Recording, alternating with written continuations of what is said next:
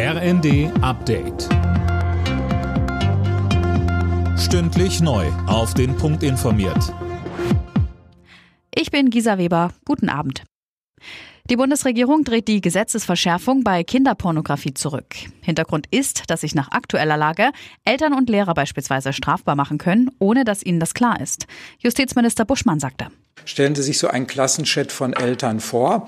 Also nehmen Sie eine Schulklasse von 25 Leuten. Jedes Kind hat zwei Eltern äh, und da wären jetzt alle Elternteile drin. Geht es um 50 Menschen. Und wenn dann dort einmal so ein Inhalt reingepostet wird, betrifft das möglicherweise dann die anderen 49 Personen, wenn sie diesen Inhalt nicht sofort löschen.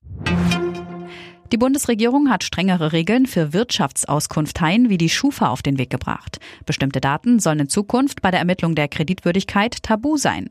Tim Britztrup. Dazu gehören beispielsweise Gesundheitsdaten oder auch der Name und die Postleitzahl. Damit soll verhindert werden, dass ein ausländisch klingender Name in Verbindung mit der vielleicht nicht gerade besten Adresse von vornherein dazu führt, dass man als weniger zahlungsfähig gilt. Die Ampel reagiert damit auf ein Urteil des Europäischen Gerichtshofs, das enge Grenzen für die Ermittlung der Kreditwürdigkeit gesetzt hat. Der Entwurf muss noch von Bundestag und Bundesrat abgesegnet werden. Die Gewerkschaft Verdi droht mit längeren Streiks, falls die Lufthansa ihr Tarifangebot fürs Bodenpersonal nicht nachbessert. Am Morgen hat aber erstmal der eintägige Warnstreik begonnen.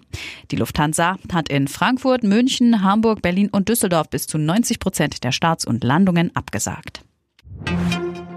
Überraschende Wende in einem aufsehenerregenden Fall aus Dresden. Dort war im vergangenen November ein 25-Jähriger aus einer brennenden Wohnung geflohen, gefesselt an ein Bettgestell.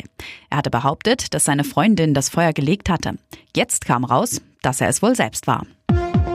Alle Nachrichten auf rnd.de